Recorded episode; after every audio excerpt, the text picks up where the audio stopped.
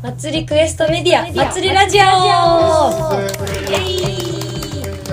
今日も始めていきたいと思います。パーソナリティを務めます。祭りエンジン事務局の伊藤理香子です。祭りエンジン代表の宮田信也です。バズリエンジンメンバーの柴田良一です。よろしくお願いします。このラジオは祭りとみこしをこよなく愛する宮田信也を代表とする祭りエンジンメンバーが中心となって真面目に楽しく日本の祭りについて考える番組ですめっちゃ久しぶりですよ、私。ねはい。こういう感じでしたね。そうでしたそうゲストでした会がね、うん結構多かったんで。そうなんだよ。うんうんうんなんか落ち着きますね、はい。今日はねりょうちゃんと宮田さんと一緒に振り返っていきたいのが12月10日に行われた伝統文化伝統芸能サミットでございます、それを何ぞやのお話からちょっと宮田さんから説明してもらおうかなえっ、と、徳島県の南町っていうところにある日和佐っていうところ。で、会場は日和佐八幡神社っていう神社の境内を中心に行われたんですけど、まあ四国の右下観光局っていう、まあ、徳島県の出向でできているような観光 DMO って言われる組織が主催してるんですが、日本のお祭り、特にその右下エリアの小さな集落のお祭りとかをもっともっと盛り上げたいと。で特に徳島県ってお祭りといえば阿波踊りというイメージしかないのでそうですね。うんうんそういうところも含めてもっと右下エリアを盛り上げたいっていうまあモチベーションがまあ観光局なんであるのでうん。で、まあ、もっともっとこれからそういう伝統文化を盛り上げようと同時にその四国の右下っていうところの魅力を、まあお祭りってところに注目してで盛り上げようっていう趣旨でで今回そのいくつかの箇所のお祭りをまあいっぺんに持ってきてうん。で一つのイベントにしようとうん。いうことであの行われたお祭りですうね。ん。まあ、すごい前向きな気持ちで、なんか、始まった企画なんですね。そうそうそう、うんなんか四国の右下っていう呼び方をしてるのがん一市四町うん。この徳島のこう県南エリアのこう阿南市とか南町とかいろんなところがあるんだけど、その一つの市と四つの町っていうところを見てる組織なのね。うん。でそこのお祭りっていうものをこう一つ一つ盛り上げてるのは各自頑張っているけど、こう横のつながりを作ってもっとこうエリア全体で盛り上げたいっていう思いがあっていいですね。そう始まったサミットが実際に行われてね、うんすんごく盛り上がったよね。今回初めてのね。初めてですはいはい。第1回ですね。おおすごい。うん。やっぱり地方だと、まあ、我々関東ですから、まあ、その他のお祭りっていうのが結構交流があるじゃないですか。うんうんまあ、みこし会みたいなのがあってね。うんでも、まあ、徳島を含めて、まあ、関西の方ってあんまりそういうのが、まあ、積極的に行われてなかったと今まで。そのエリアごとにやっぱり過疎化って問題もあるんで、やっぱこうエリアを超えて盛り上げていこうっていうことで試みてみたと。なるほど。うん。いうことで、まあ、ほとんど初めてきちんと代表の人とか、地元の祭り大好きな若者みたいなのが出てきてうん交流したっていうことで、まあ非常に良かったですよ。うん。熱量が交換されてた感じ。うんうんそれで、あの、根本的なことですけども、どういう経緯で、宮さんが含めて声がかかったんですか？どういうこ交流が最初が、最初からあったんですか？その、最初、スタートはどうだったんですか？最初はワーケーションでしょ？あそうそうそうそう。最初はそのワーケーションっていう形の取り組みをしてて四国の右下が。うん。でワーケーションって知ってる？存じ上げないです。四国の右下がやってたのは都心にいる人たちにまあ四国の右下の場所に来てもらって地元の人と交流をしてうん。こう刺激を交換してうん。で、まあ、徳島県四国の右下をこう盛り上げていく仲間を増やしたいみたいなこう名目で、まあ、仕事をしながら観光をしながら四国の右下の魅力を知ってねみたいな、まあ、モニターツアーをやってたんですね。でそこの一人の一人として私を呼んでもらって、まあ、祭りエンジンの取り組みを知ってる人が間にいたんで、うん。伝統文化すごい栄えてるところでうんみんな熱い人たちだから、ぜひ祭りエンジンつなげたいよって言ってくれた人がいたんですよ。すごいですね。そうそうパソナージョブハブの加藤さんって人なんだけあどはで行かせてもらって、はいはいで日和さんの人たちと出会ってい。、うん。いやーこれはもう絶対宮田さんと話が合うと思って、もう次の次の日ぐらいに徳島に呼んだら来てくれて、うんうんうん。で、もう直接話して、そこからまあご縁が始まったのが3年前ぐらいかな。ううんんうん。もう土地とのつながりっていうところで言うと、そこからが始まりでした。でコロナのやっぱ真っ最中でまだお祭り再開してなかったっていうのもあったんですけど、まあ、僕らもそのコロナの中でできることうん。みたいなことを探して実行してたし、まあ、まあお互いに土地は違えどやっぱりお祭りが好きだし盛り上げていくって立場で、まあ、仲良くなって、うん。でまあ、さっきもねその観光局っていうところのお話ありましたけど、まあ、外の人からの情報を、まあ、こう積極的に取りたいと、うん。交流したいっていうやっぱモチベーションがあって、まあ、観光局なんで、まあ、ワーケーションっていうと要はこうビジネスとかそういう意味合いですけど、まあ、それはお祭りっていうジャンルで交流しようっていう取り組みになってくれたってことは非常に、まあ、僕らも嬉しかったし、うん。で実際にじゃあ何かやってみましょうっていうことで、うん。あのまあ観光局なんで、まあ、観光庁絡みの来年度の予算を取りに行くみたいな話があってでそれで、まあ、実際にこう何やっていくかっていう時にもう直接相談があったんですよね。で僕らもこういうようなイベントっていうのが、まあ、面白いんじゃないですかと。うん。で、まあ、他の自治体もそういうような取り組みをしていることは知ってたし、うん。まあ、特に僕が前住んでたつくばとかは、うんうんまあ祭りつくばっていう形でいろんなお祭りを集めてきて、ん。まあ、合併される前の旧市街みたいなところからいろんなお祭りを集めてきて、まあ、一つにパレードするみたいなことで、あのまあ、新しい祭りとしてあの作ってたってことを知ってたんで、うん。うんうんだからなんかそういうそのいろんな情報っていうのをこう集めてきて、で新しくやるんであればこういう風なのがいいんじゃないですかっていう提案を、まあ、鑑みてくれて、まあ、実行まで至ったとうん。いう流れですね。なるほど。うん。私あの残念ながらあの伺えなかったんですけれども、うんうん。あの10日でしょこれがあったのは。そう。です。でそれの1週間ぐらい前ですか？にあの原稿お願いしますということでですね ああそうでした。急にいただきましてあのお書きしたんですがあの立派な冊子をお作りになってですねうん。いやすごいなと。本当皆様のご協力があってい感やいや本当謝しましたよにすごいですよ。いやあの今日初めて私あの拝見したんですけどもすごい立派な冊子が出てこれね皆さん見てねおおと思ったんじゃないですか？これを見て。うん英訳もされてますからかね。そうえー、このされてそうリトアニアの、ね、日本大使館に今勤めてて、留学中にうん。日和さんにも実際に訪れたリトアニア人のアグネちゃんがねあ。全部翻訳してくれたんですよ。結構難しいね部分もあったと思うんですけどね、やっぱり日本のお祭りにも参加したことあったし、ん。まあ、文化を研究してたっていう背景もあって、うん。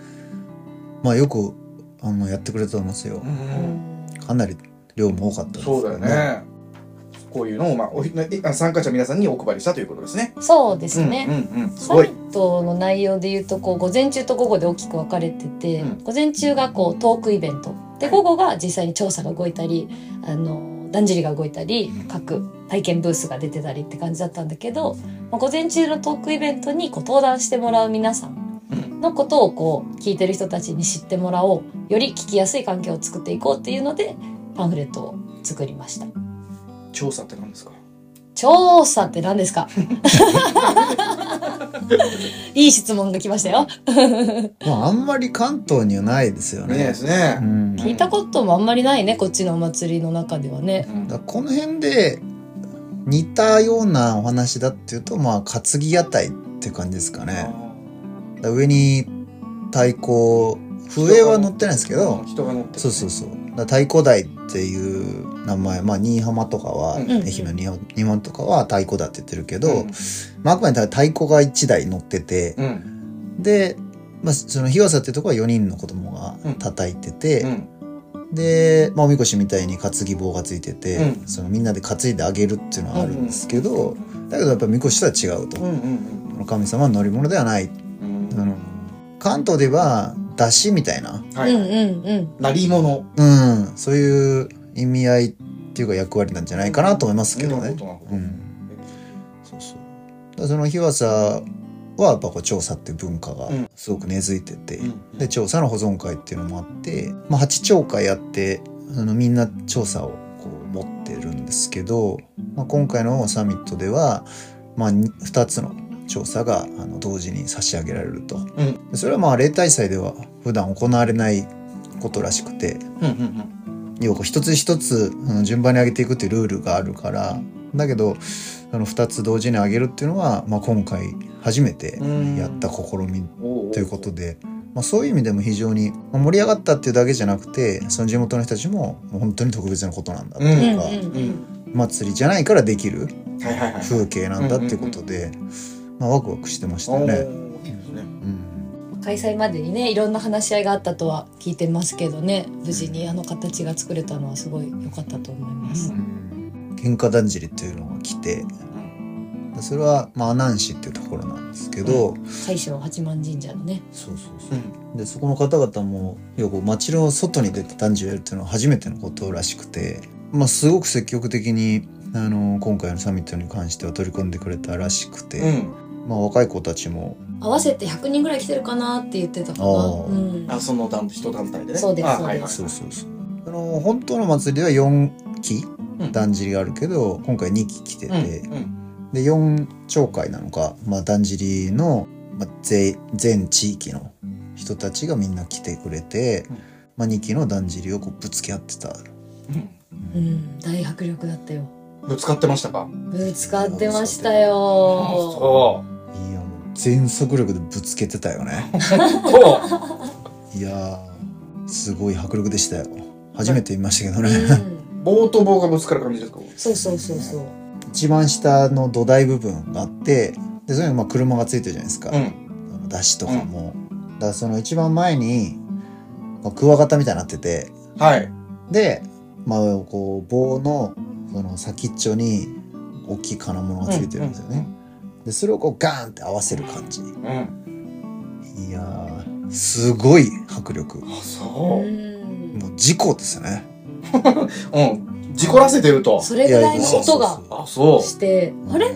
なんかすごい音がするけど、今、トークイベント終わったばかりで何も始まるプログラムじゃないけど、なんだろうって人がうわーって集まっていて、うんそしたら、あの、予定外にだんじりをぶつけていたという。へえいやーでもかっこよかった。うんまあでもそういうこう当たり具合とかなんかそのそこでみんなが興奮してうん。まあそれがもうお祭りの一番の見せ所なんうですよねんうんうんううん。やっぱ3トンもうちょっとあるって言ってたかな。以上4から5トンぐらい。うんうん。ああそんなあるんだ、うん。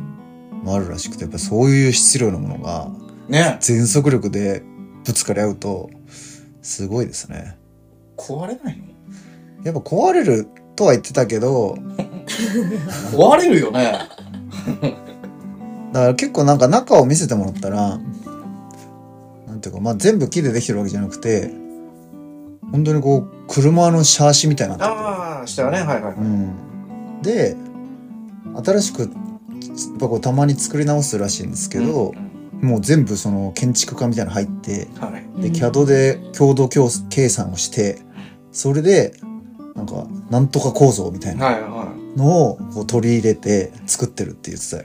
そこまでしてもぶつけたいとそうね。うん。あいやでもまあまあなんか柔軟な考えだったうんうんおおじちゃん世代というか、まあそういう方々にもいろいろ聞いたんだけど、もう壊れるとなると結構作り直すのも大変じゃないですか。そうですねそうそうそう。だからそういう意味では、まあ形は変わっちゃうけど、うんでも若い子たちが、その、そういう時に困らないように、まあこう今の技術で一番いいものを、うん。その残していきたいっていう思いがあって、そういう風な構造にしたんだと言ってたよね。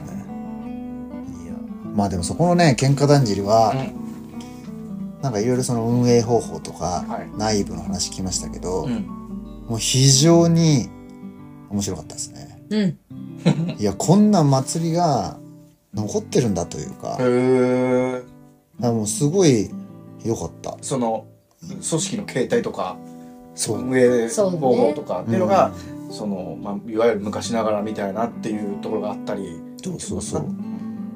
で、まあ、その、今の男女の話じゃないけど、やっぱりこう、いろいろ新しい取り組みをしていったりとかしながら、なるほどまあ人口2000人しかいないんですよね、うんらしいの、その町は。だけど基本的にはもう全部自分たちでやってると。ほで、あれだけのことをずっと続けてるっていうことを、うん。もう、誇りにしてましたよ。